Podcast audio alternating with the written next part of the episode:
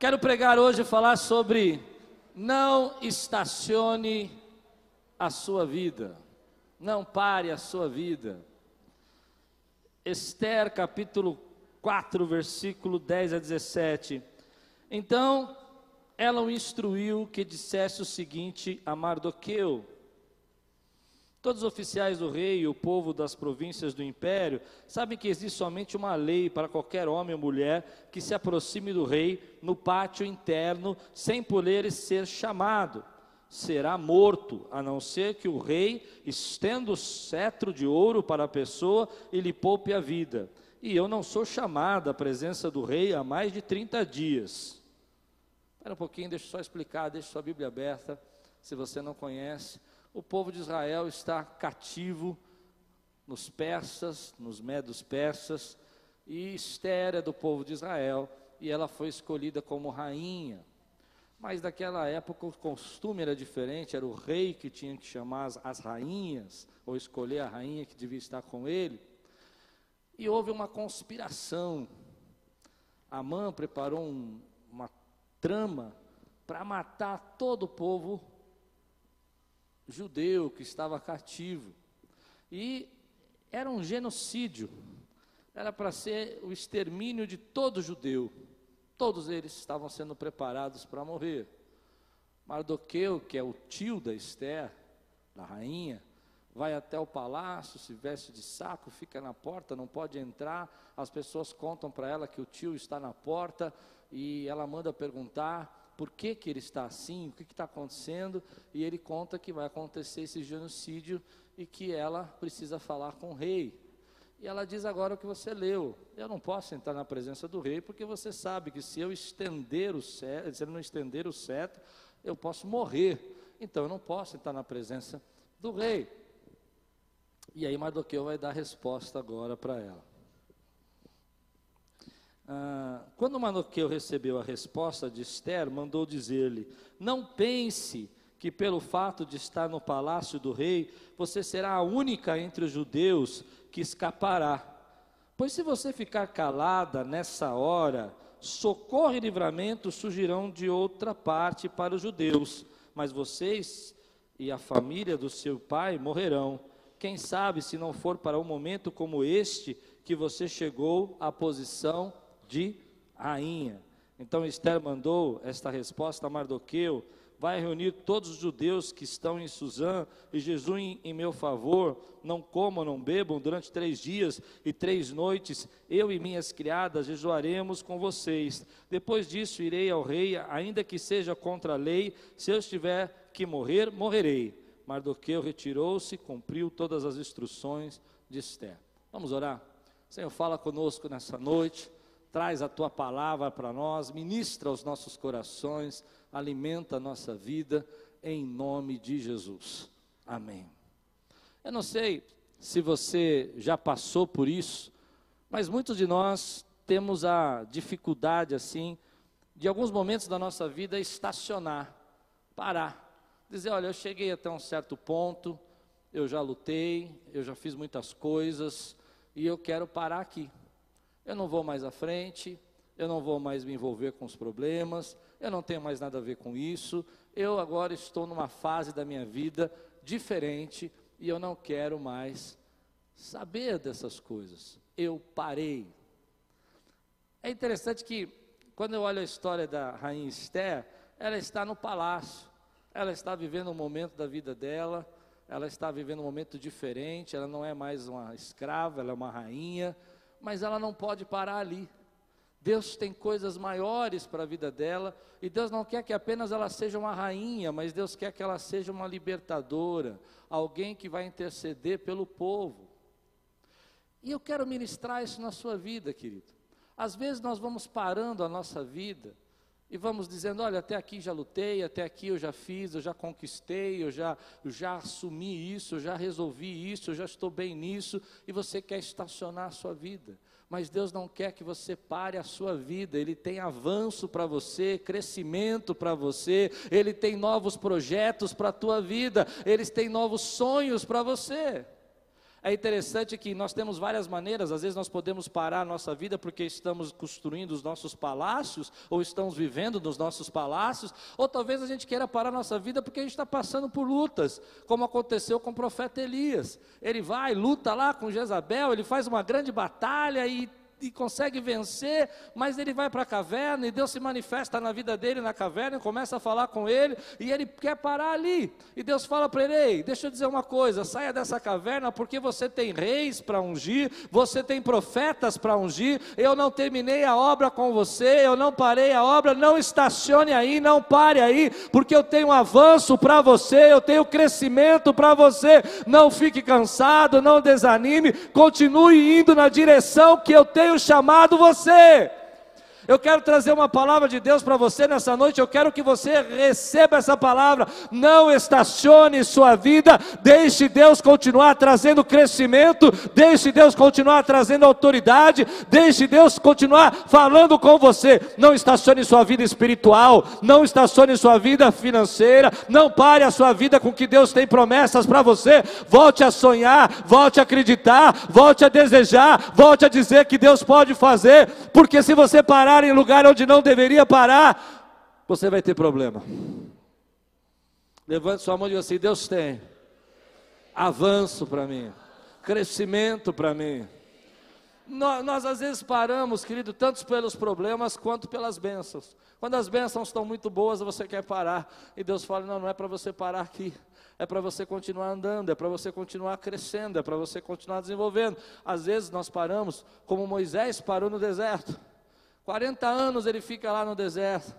E Deus manifesta a graça dele e fala assim: Ei, não é para você ficar parado aí no deserto mais. Eu tenho um povo para libertar. Eu tenho um povo para salvar. Eu ouvi o clamor daquele povo e eu vou usar você. E Moisés começa a dar as desculpas dele, começa a dizer: Não, eu não posso ir, quem é você? Eu não, eu não falo direito. E Deus falei: Não quero que você fique parado nesse deserto. E ele diz assim: Bom, mas eu já tentei fazer isso e não deu certo. Bom, tudo bem, você tentou, mas agora eu vou com você, eu vou estar do seu lado, eu vou lutar com você. Deus quer que você continue crescendo e recebendo revelações novas, visões novas, promessas novas. Meu irmão, se você tem sonhos que adormeceram, se você tem planos que você não acredita mais, se um dia Deus te deu um chamado e você esqueceu, nessa noite ressuscite os teus sonhos, ressuscite o seu chamado, ressuscite o seu propósito, porque Deus não quer que você pare aí. Acho interessante o que a Esther ouve do, do tio. Quem sabe não foi por isso que Deus te colocou aí. Às vezes a gente acha que as nossas bênçãos são nossas, mas elas não são. Deus te colocou talvez nesse trabalho por um motivo. E se você não fizer esse motivo, diz a palavra aqui, Esther, não pense que você vai ficar bem. Não é isso que ele diz? A sua família toda vai perecer. E Deus vai nos dar o livramento. E aí que está o segredo, a chave. Quando nós paramos a nossa vida e nós dizemos, olha, isso eu não vou me envolver, eu estou cansado, eu já lutei muito, é aí que você atrai problemas para você. Porque você não quer avançar. Eu já vi muita gente boa, de talento mesmo, eu, eu posso até dizer que tem mais talento do que eu, em vários aspectos, mas que pararam, estacionaram a sua vida, cansaram de lutar, cansaram de enfrentar, cansaram de querer crescer, cansaram de querer mudar, simplesmente pararam. E é triste ver isso. Uma pessoa 10 anos, 15 anos no mesmo lugar, e Deus querendo derramar a bênção sobre a vida dela. Sabe por que, que eu fico triste? Porque quando eu olho essa pessoa, eu vejo a quantidade de dons, potencial, talento que está na vida dela, mas ela parou. E como ela parou, as promessas, os propósitos, os sonhos, todas as bênçãos que Deus tinha reservado se ela continuasse caminhando, ficaram congeladas. ficaram paradas. Passa o tempo, passa os anos, e você vai encontrar essa pessoa, ela está parada. Eu quero ministrar uma palavra para você e quero que você receba. Chegou o tempo de você avançar. Chegou o tempo de você crescer. Chegou o tempo de você ter experiências novas com Deus. Chegou o tempo de você viver uma liderança nova, um projeto novo, um sonho novo. Eu quero saber se eu estou pregando para gente que acredita nisso, querido. Deus te trouxe até aqui, te deu toda a experiência que você tem, Esther. Você passou por todos os testes do rei, você chegou nesse palácio, mas agora Deus vai te usar de uma maneira sobrenatural para a libertação do povo dele. Eu não estou falando de Esther, eu estou falando de você. É você que Deus vem trabalhando, é você que Deus vem preparando. Mas algumas pessoas estacionam a sua vida e elas têm motivo para estacionar traição, rejeição, abandono, calúnia. Eu posso te dar uma lista de motivos que eu teria para parar. Gente que não acredita, gente que não apoia. Eu, eu podia trazer aqui para você centenas, assim, ideias de coisas que você teria toda razão de parar. Gente que quando você começou a fazer para Deus, foi lá e pisou e te amassou. Você estava fazendo aquela sabe, tipo uma plantinha, regando e tal, e alguém foi lá e puxou a plantinha, que era o seu ministério. Entende essa figura? Era o seu ministério, você foi arrancado dele. E você tem motivos. Acho interessante que uma irmã procurou uma pastora e falou para ela assim: Ah, eu, eu desisti, eu parei, não quero crescer mais, estou cansada, eu não quero avançar, eu não quero mudar. Chega, eu parei. Eu já passei por muitos problemas, eu fui rejeitada, eu fui, eu fui traída, eu não quero mais avançar. E a pastora ouvindo aquilo durante um tempo. De repente ela olhou e falou assim: Eu quero trazer uma palavra para você. E a moça ficou olhando e disse assim: Olha, eu fui abusada quando criança, eu fui rejeitada, eu tive uma vida fracassada até me converter, mas apesar de tudo isso que eu passei, eu decidi continuar avançando. E hoje eu estou pregando aqui para gente que tem muito motivo para parar, mas o Espírito Santo vem e fortalece a vida dele e ele decide continuar avançando, avançando na presença de Deus, avançando na oração, avançando na glória, no ministério, avançando no serviço, avançando, querido, na sua vida pessoal, na sua família. Eu quero fazer uma pergunta aqui: se há um povo aqui nessa noite que está preparado para receber avanço de Deus, crescimento de Deus, não importa as coisas que você já passou, passou, não importa a luta que você já enfrentou, mas Deus te fortalece porque você decidiu não ficar parado, decidiu continuar acreditando, decidiu continuar andando. Eu desafio você a ficar de pé agora, fazer um barulho para Deus, glorificar o nome dEle, exaltar, dizer: Ei, eu não vou parar aqui, eu não vou me estacionar aqui, eu não vou ficar nesse lugar. Deus tem coisas novas, traz, Senhor, sonhos novos, traz, Senhor, visão nova, traz, Senhor, renovação para a minha vida. Ah, meu irmão, escute, quando você para, as bênçãos de Deus param. Quem quer que você caminhe é Deus. Pode sentar. Quem quer que você avance é Deus. Muitas vezes eu já quis parar. Muitas vezes eu já falei, não, quero parar, estou cansado. E Deus chega para mim e fala, Ei, sabe por que você quer parar? Porque você tem uma visão errada de mim e de quem eu sou. É interessante isso, porque quando a gente não vê a Deus da maneira como a gente deveria ver, a gente quer parar. Eu vi uma história de uma mulher que Deus abençoou a vida dela e deu uma Kombi. E ela foi morar na Kombi. Porque Deus tinha dado a Kombi para ela, ela pôs na cabeça dela que Deus queria que ela morasse na Kombi. E ela morou 20 anos naquela Kombi porque ela tinha medo de sair na Kombi, arrumar uma casa e Deus ficar bravo com ela. Não. Você está achando esquisito, mas nós fazemos umas coisas meio parecidas. Fazemos ou não fazemos? Eu posso falar de mim. Quando você não tem uma visão clara que Deus é Pai, que Deus é o teu Pai, é bem provável que você tenha medo de avançar e de crescer. Você pode dizer isso? Deus é meu pai. Eu tinha dificuldade de enxergar Deus como pai. Eu tive, na verdade, um pai que teve dois estágios, dois momentos. O primeiro momento muito ruim, muito ruim. O momento que ele não era um pai presente, o momento que ele não era um pai amoroso, o momento que ele não era um pai que cuidava.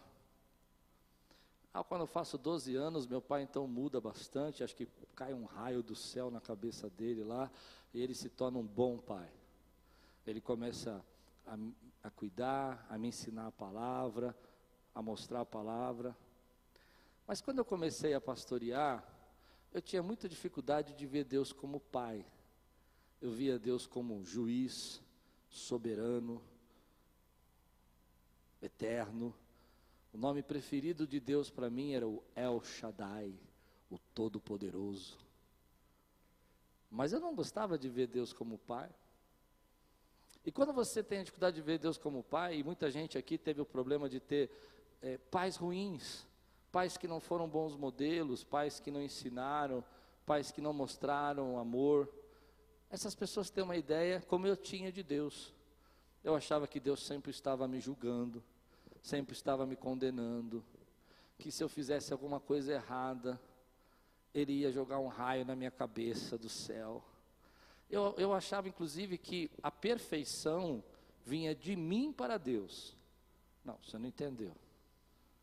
Consegue entender isso que eu disse ou não? Faz sentido? Eu tinha que ser o mais perfeito possível para Deus poder gostar de mim. E eu, por mais que eu pudesse tentar ser o mais perfeito possível, na minha cabeça eu jamais ia chegar num quinto do, da necessidade da perfeição de Deus, então Deus nunca ia gostar de mim. Um dia Deus falou no meu coração, as coisas travaram, a igreja não crescia, eu estacionei, porque eu não enxergava Deus como pai. Deus é o seu pai. Ainda que você não teve um pai que cuidou de você, ainda que você não teve um pai presente, Deus continuou sendo seu pai todos os dias, e Ele continua cuidando de você, e Ele continua abençoando a tua vida. Quantos podem dizer amém por isso? Comigo aconteceu isso. Um dia Deus falando comigo, as coisas travadas, paradas, eu não tinha coragem de avançar, eu não tinha coragem de caminhar, tudo para mim parecia perigoso, eu ia errar. Um dia Deus falou assim: Você não me glorifica. Eu nunca mais esqueci isso. Você não me glorifica e eu estou triste com você. Eu falei: Como Deus, eu não te glorifico? Eu estou orando, eu estou buscando. Ele falou assim: Porque você me vê não como um pai, mas como um juiz só. E eu aprendi a maior lição da minha vida. Se Deus é apenas um juiz para você, você não vai adorá-lo, você vai ter medo de estar na presença dele, você vai ter dificuldade de orar. Porque quando você apresenta na frente do juiz, você vai sisudo, fechado, não é? Mas quando você vai na frente de um pai verdadeiro, que te ama, que cuida de você, você abre os seus braços, você abraça. E nessa segunda fase do meu pai eu aprendi isso.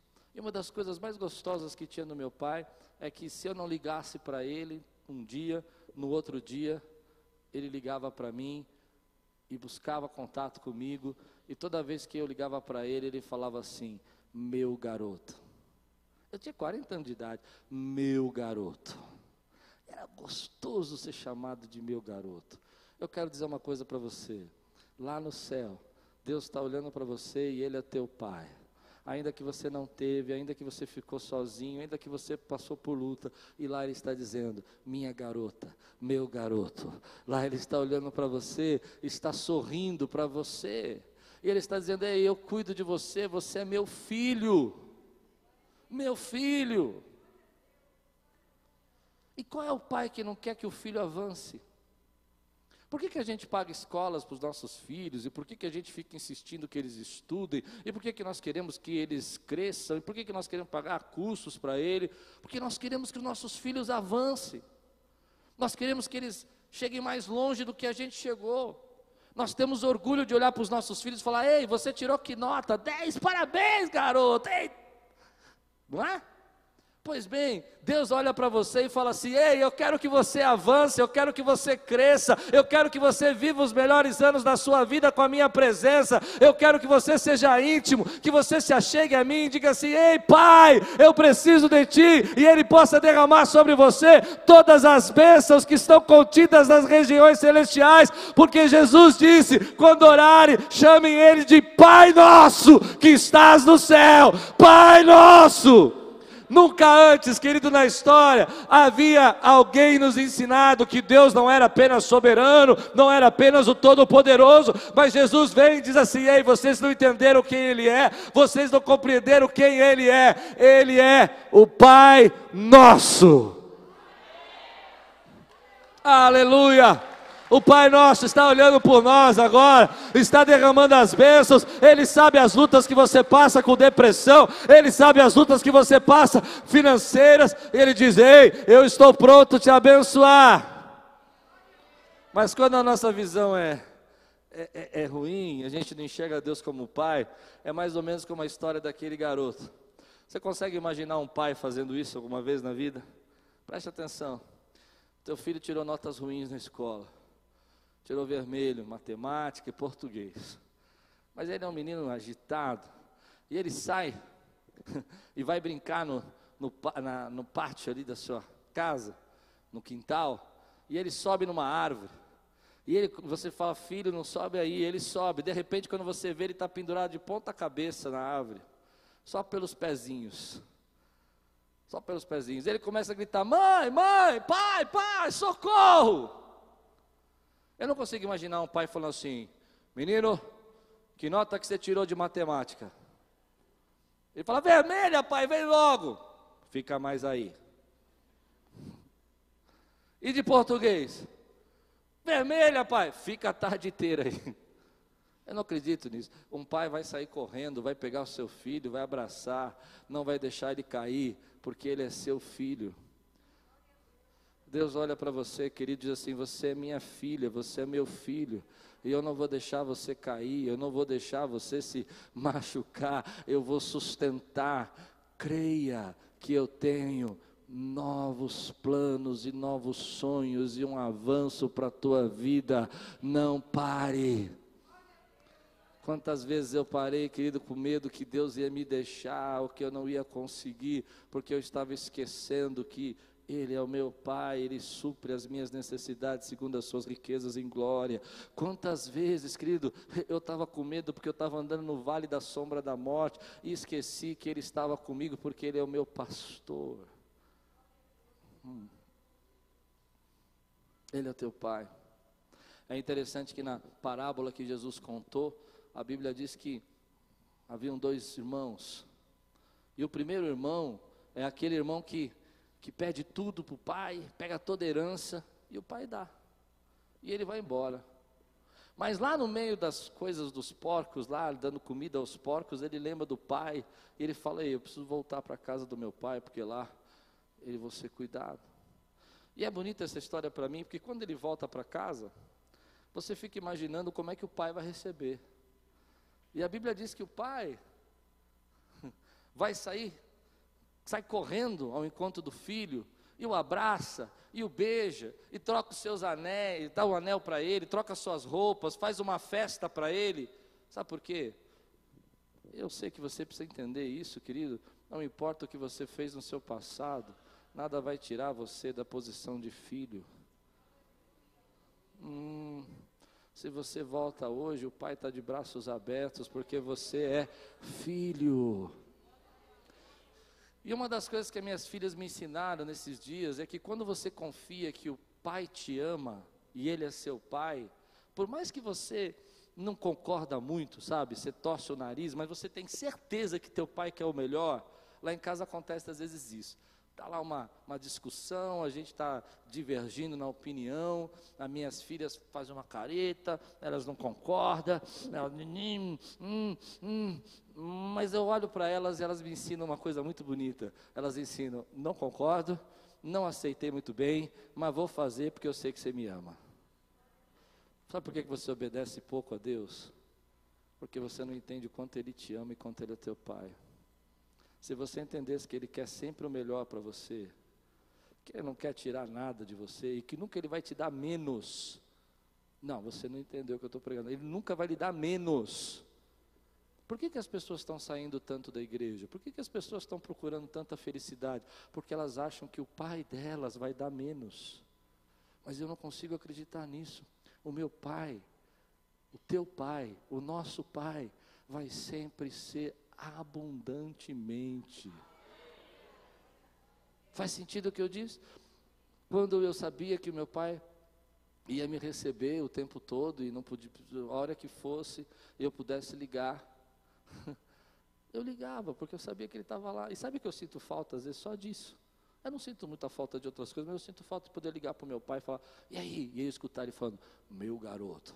Mas às vezes eu imagino Deus lá no céu, olhando para mim, dando um sorriso e falando, meu garoto.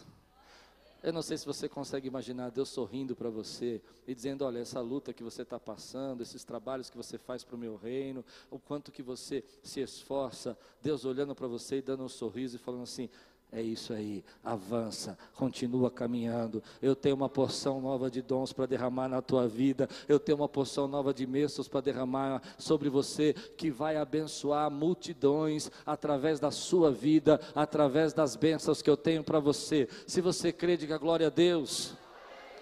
Mas o segundo filho é um filho que me chama a atenção. Porque o segundo filho, gente, é o igrejeiro. É o igrejeiro. É, eu sei que você não vai concordar, mas é o igrejeiro. Eu vou explicar por quê. Porque quando Jesus contou essa parábola, ele contou para os fariseus. A parábola não se trata do filho que saiu, a parábola se trata dos fariseus. E o fariseu é o filho que está dentro da casa, é o filho que está trabalhando. Jesus está dando uma cutucada nos fariseus. Assim, ó, aquele ele foi, gastou tudo, mas se arrependeu, voltou e o pai recebeu. Mas tem um filho pior, que é o filho que está dentro de casa, que é vocês. Olha o que ele está falando para os fariseus. E por que, que ele é pior? Porque o filho, quando vê o filho sendo restaurado, o irmão mais velho, ele fica bravo. Ele fala: Eu estava aqui trabalhando o tempo todo, eu estava aqui, está fazendo tudo, e, e, eu nunca tive um boi gordo, e, e eu trabalho para você como escravo. É isso que eu quero chamar de igrejeiro é o camarada que tem uma mentalidade de escravo e não de filho. Ele faz, faz, faz, faz, faz, mas não porque é filho, porque ele tem medo, porque ele é escravo, porque é religião, porque tem status, porque tem, entende? E quando você faz isso, você está com uma mentalidade de escravo. E você não glorifica a Deus. Jesus disse na parábola: Tudo que eu tenho é teu. Oh, tudo que eu tenho pertence a você. Meu irmão, nessa, manhã, nessa noite eu quero quebrar essa mentalidade de escravo agora. Você precisa ter uma mentalidade de filho. Filho gosta de estar junto, filho gosta de comer junto e conversar com o pai. Filho gosta de abraçar um pai, e pai gosta de abraçar um filho. E filho, quando ajuda o pai, não tem uma coisa mais feliz que tem para a minha vida é saber que, por exemplo, meu pai ficava orgulhoso de algumas coisas que eu fazia. Era bom dar orgulho para o meu pai. Por isso eu gostava de ajudar, gostava de servir. Você também também, querido, não está aqui como igrejeiro, não está aqui como escravo, mas está aqui como filho que adora, que presta culto, que exalta o nome de Deus. Você é filho. Quantas vezes a gente tem essa mentalidade na nossa vida que prende a nossa vida espiritual? A gente nem percebe. Ai, mas se eu não fizer. Não, querido. Se você não fizer, ele continua sendo seu pai. Mas então por que eu vou fazer? Porque ele é teu pai porque você o honra, porque você presta culto, porque você o ama. Eu gostaria que você levantasse sua mão assim e dissesse assim: Pai nosso, meu Pai. Querido, recebe na tua vida todo o amor, toda a certeza que Deus tem o melhor para você. Como as pessoas estão se afastando de Deus porque não conseguem acreditar que Deus preparou o melhor para a vida delas. Deus tem o melhor para você. Você pode tentar apressar, você pode tentar adiantar, Você pode tentar fugir, achar que vai resolver, mas você só traz problema para a tua vida. Quando você entende que Ele é teu Pai, você confia e você sabe que Ele vai direcionar você para o lugar certo, para a hora certa, e todas as promessas dele vão se cumprir, uma a uma na sua vida. Meu irmão, eu preciso que você diga isso para você não esquecer, não ser roubado. Todas as promessas. Diga comigo, todas as promessas meu Pai vai cumprir na minha vida. Se você crê, aplauda ao Senhor, glorifica o nome dEle. Eu creio. A minha vida mudou. A minha vida. Então mudou por quê? Porque eu comecei a entender que eu podia avançar, eu podia fazer as coisas, porque eu nunca vou estar sozinho. Eu tenho um pai que está comigo, que quer que eu cresça e vai me colocar em situações às vezes difíceis para que eu possa crescer e vai me dar oportunidades maiores do que eu para que eu possa confiar nele, vai me trazer uma visão maior para que eu possa entender que é ele quem está construindo e não eu, para que eu possa depender dele, porque ele é meu pai. Aleluia. Por isso eu quero dar um conselho para você. Cuidado com aquilo que você não deseja mais. Vamos ler um texto juntos? Abra sua Bíblia comigo. João.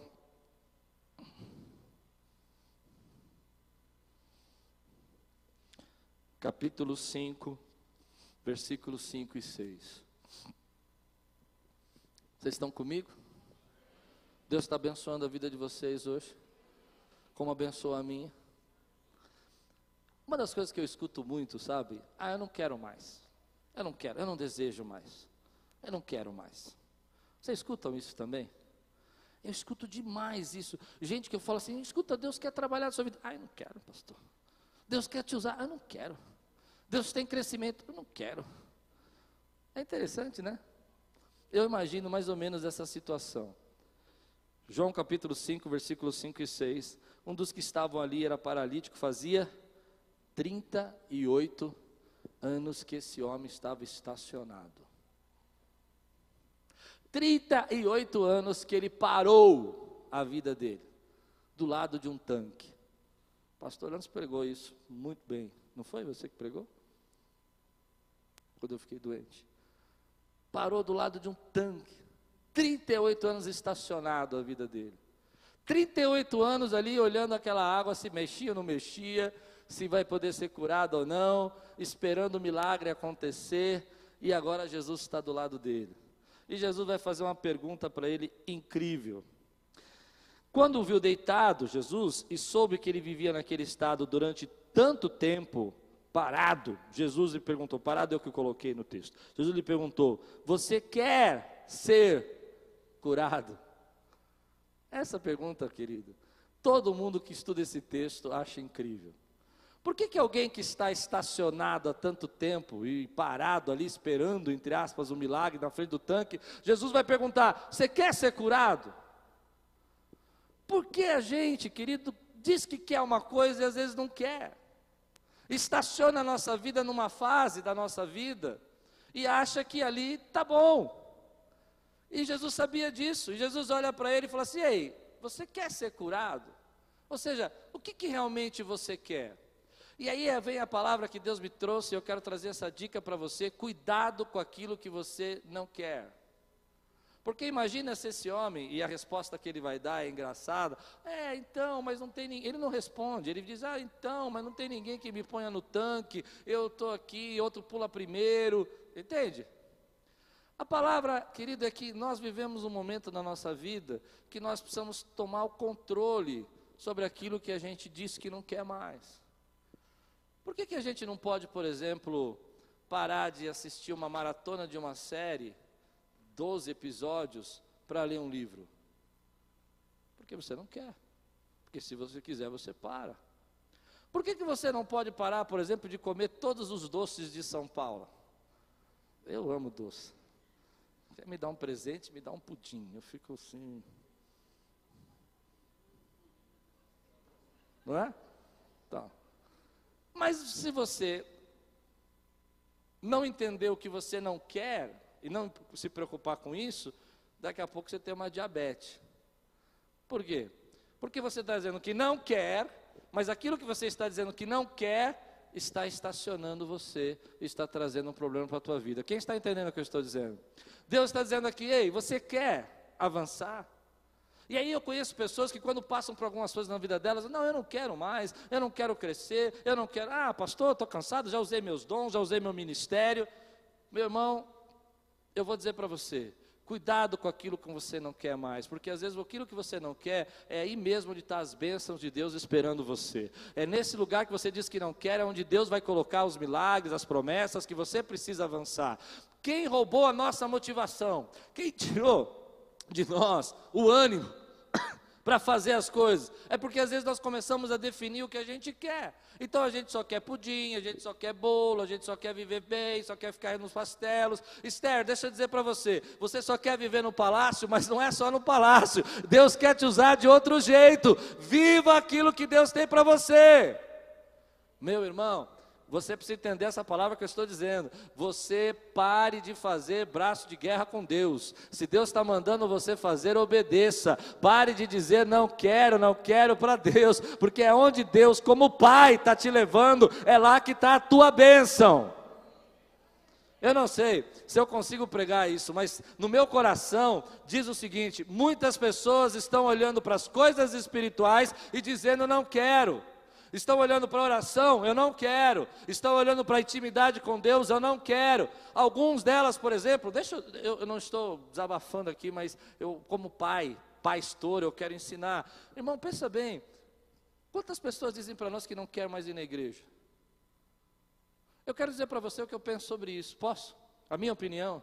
Você tem todos os motivos para não ir na igreja. Eu te dou um milhão de motivos para você não vir na igreja. Mas eu te dou um motivo só para você vir na igreja: Cristo Jesus adorado nesse lugar. Cristo Jesus exaltado. É nesse lugar que você está prestando o teu culto, meu irmão. Domine o seu querer. Domine o seu querer. Ah, eu vou me abrir aqui. Às vezes eu não quero orar. Não, dia 12, feriadão. Eu ia fazer uma visita, não deu. Um beijo para vocês. Juliana está assistindo a gente, a Bruna. O Léo nasceu essa semana. E não, não, aconteceu a visita. E eu falei, bom, agora então posso orar. Hum, não, você não entendeu. Feriado, né, gente? Netflix ali. Pshim, pshim. Olhei para o meu lado, o livrinho meu livrinho de 500 páginas estava ali me esperando. Pum. Irmão, se você não dominar o que você não quer, você não vai sair do lugar nunca. Você acha que todo mundo que vai para a faculdade quer? Não, sim. Só os nerd hard, nível hard, que quer? Né? Você, o que, que a gente faz com as crianças quando elas não querem? Teu filho fala assim: eu não quero tomar banho. Você fala, tá bom, fica aí sujinho. Hum, cheirinho, que lindo cheirinho. O que, que você faz? Você vai, arrasta, né? E se ele fala que não quer ir para a escola, você fala, não, não vai nada, fica aí dormindo mesmo. É assim que você faz? Mas com você e com Deus, você quer fazer assim. Ah, vocês estão muito. Quem recebe essa palavra aqui que eu disse? Não é assim que a gente faz? Ah, Deus, eu não quero orar, mas quero ser abençoado. Ah, Deus, eu não quero, eu não quero ir na igreja, mas eu quero que toda sorte de bênção. Eu, eu vou te adorando aqui, aleluia. E Deus fala para você: tá bom, então eu vou te colocar numa situação para você sair do lugar, porque eu não quero que você estacione. Eu coloquei multidões de dons na sua vida para você ser uma grande bênção na vida de milhares de pessoas. Você é pai de multidão e você está estacionado. Ah, meu irmão, Deus vai colocar você nas coisas para você andar. A minha, minha filha menor, a Thalita, ela não queria ir para a escola. É uma graça ela. Ela acordava já brava, nervosa. Eu tinha uma estratégia. Como pai, eu sabia que eu não podia deixá-la lá. Então, ela, antes de acordar, eu tirava toda a roupinha dela. Pegava, abraçava ela assim, levava até o chuveiro. Esquentava um pouquinho a água, deixava morninha, punha a mão. E ela fazia. Mas sabe que ela acordava feliz? Aí essa semana ela lembrou disso. Falei, pai, pai, por isso que eu gosto de acordar e tomar banho, que eu fico melhor. Eu falei, é, você foi treinada.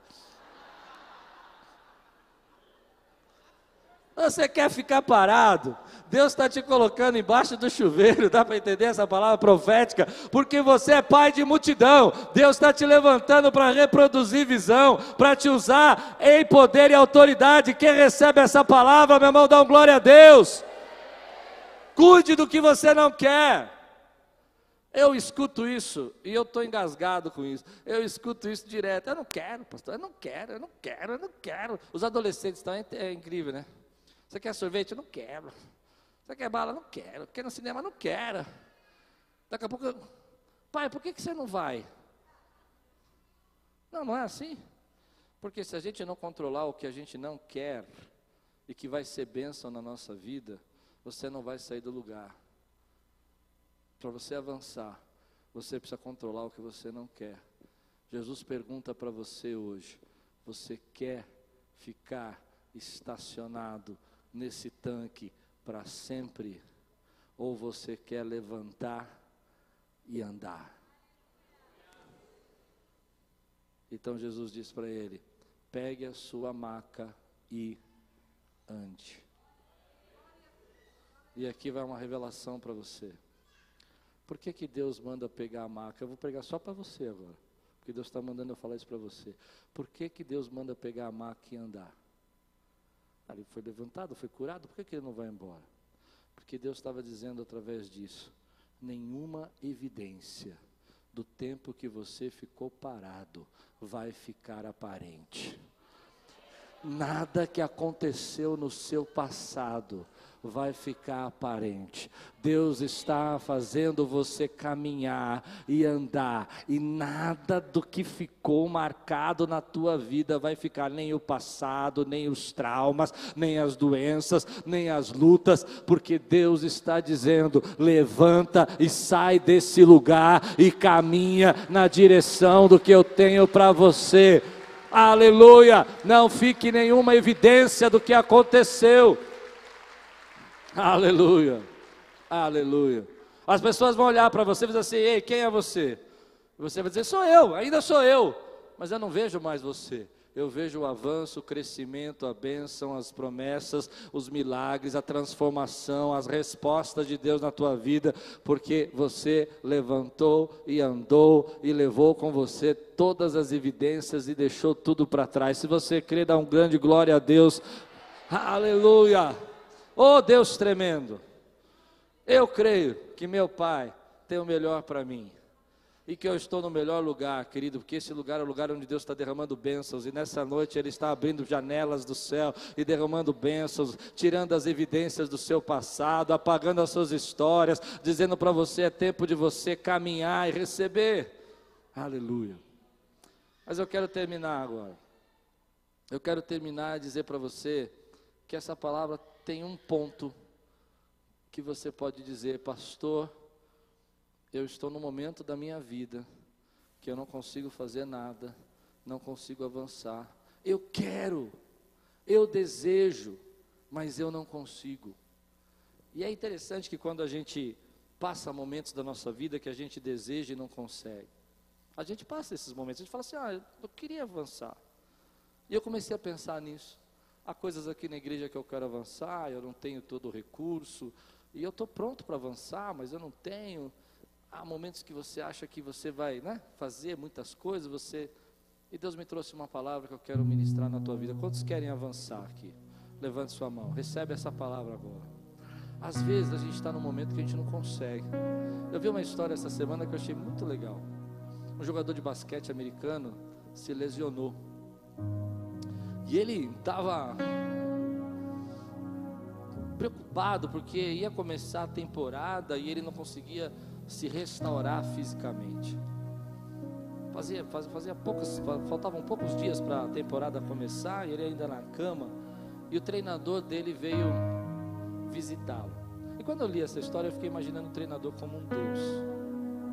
E o treinador olhou para ele, ele falou: Você não sabe, eu estou aqui, não consigo sair, e eu estou aqui desesperado, vai começar a temporada. E Ele falou: Você está fazendo toda a fisioterapia que pode? Tô, tô, não falta uma, tô lá. E você está pondo as compressas, o gelo que mandaram? Tô. Então fique tranquilo. Aí ele disse: Não, mas não dá para ficar tranquilo, falta, faltam duas semanas para começar a temporada. Como é que você me manda ficar tranquilo? Eu não vou conseguir jogar. Ele disse assim: E você está tomando todos os remédios? Está fazendo repouso? Ele falou: Tudo que eu, tô, que eu posso fazer, tudo que está no meu alcance, eu estou fazendo. E o treinador disse para ele: Então tá certo. Então descanse. Controle o que você pode controlar e deixe Deus controlar o que você não pode controlar. Quando eu falo de avanço, eu estou dizendo: faz a tua parte e descansa no Senhor, porque Ele vai trazer as portas abertas para você. É muito forte isso para mim, porque às vezes nós queremos controlar o que gente, queremos controlar o que a gente não pode controlar, E deixamos de lado aquilo que a gente pode controlar. Eu não posso controlar, por exemplo, o trânsito de São Paulo, pensar como é que vai ser amanhã, se vai chover, se vai ter trânsito, não é isso? Mas eu posso controlar, por exemplo, o meu humor, o horário que eu vou sair de casa. Sim? Eu não posso controlar amanhã que eu posso ter uma enfermidade, alguma coisa, não é? Está na mão de Deus, mas eu posso controlar o que eu como, como eu vivo, a maneira como eu gasto o meu tempo. Amém, irmãos? Nós queremos controlar o que a gente não pode. E não queremos controlar aquilo que é a nossa obrigação de controlar. Eu tenho uma coisa para dizer para você. Se você está dando o seu melhor, e eu creio que a Quírios está dando o seu melhor, eu creio que nós estamos fazendo o melhor que nós podemos e nos dedicando o máximo que nós podemos. E lá no céu tem um Deus dando um sorriso para nós, que é o nosso Pai, dizendo: Vai, filho, avança, igreja Quírios, prega o meu evangelho, espalha o meu reino, porque você não pode ficar preso no palácio, porque lá fora tem gente morrendo, morrendo espiritualmente. E eu vou usar você com todos os teus dons e todos os teus ministérios para resgatar essas vidas que estão morrendo. E você diz: Pai, eu estou tentando, mas há muitas coisas coisas que surgiram da minha vida que eu não posso controlar, e Deus manda dizer isso para você: Ele controla aquilo que você não pode controlar, Ele abre a porta que você não pode abrir, Ele faz aquilo que você não pode fazer. Apenas avance, avance, avance, caminhe na direção que Ele tem para você, em nome de Jesus, meu irmão. Isso traz paz no meu coração nessa noite, porque eu creio nisso, meu. Não há nenhuma evidência mais na minha vida eu vou fazer o meu melhor. E quando o meu melhor ainda não é o bastante, há um Deus que me ama que é meu Pai, que nunca me deixa sozinho, que vai trazendo as suas bênçãos, que faz os seus milagres, que responde a oração, que faz as coisas que não existem serem chamadas à existência, que diz que na Sua palavra nada poderá nos separar do amor de Deus, nada poderá nos separar do amor de Deus. É nesse amor que essa igreja está envolvida, é nesse amor que você está envolvido, e se você está pronto para avançar, fique de pé no teu lugar nessa noite. Diga a Deus: aquilo que eu não posso controlar, eu ponho na tua mão, mas aquilo que eu vou e posso fazer, isso eu vou fazer. Não vou parar aqui, não vou ficar estacionado aqui. Eu quero viver todos os teus sonhos, todas as suas promessas, todos os seus milagres para minha família, para minha casa, todos os seus milagres para minha vida espiritual. Eu quero toda a comunhão que o Senhor tem para mim. Você precisa entender isso. Eu vou falar de uma coisa ruim para falar de uma coisa boa. Tenha paciência. Você prefere um prato de salada, de comidas saudáveis, ou um prato assim de comidas bem temperadas e gordurosas? Sim. Você prefere uma picanha ou uma alface? Certo. Você prefere um, um doce bem gostoso Vou comer, vou tomar tudo sem açúcar. A sua carne, escute que eu estou falando de coisas espirituais. A sua carne é tendenciosa. Ela prefere aquilo que não é bom. para você. Sim? Espiritualmente, a sua carne sempre vai dizer: orar não.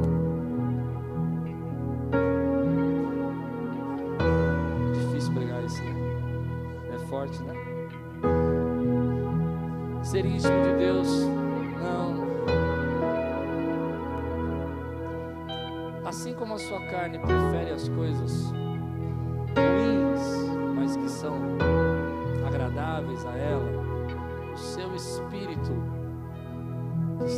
com o Espírito de Deus, clama por comunhão e pela presença dEle. A palavra de Deus fala, querido, nós temos duas naturezas, alimente a sua natureza espiritual, se aproxime do teu Pai, luta contra a tua carne. Ah, não quero, eu não estou sentindo. O problema é seu, carne. Agora vamos buscar a presença de Deus. Vontade de ir na igreja. Vou para a igreja porque é lá que eu entrego o meu culto. Ele é meu pai, eu tenho um encontro marcado com ele. Não, mas eu não. Carne, chega. Eu domino o que a minha carne não quer porque é o meu espírito ligado com o Espírito de Deus, o Espírito Santo que habita em mim, governa minha natureza. Quantos podem dizer amém por isso, querido? Quantos entendem o que eu disse agora? Levante sua mão e diga assim: Senhor, eu estou pronto para avançar. Eu não quero ficar estacionado aqui todos os sonhos, todas as promessas, todos os propósitos. Ressuscita nessa noite, na minha vida, em nome de Jesus.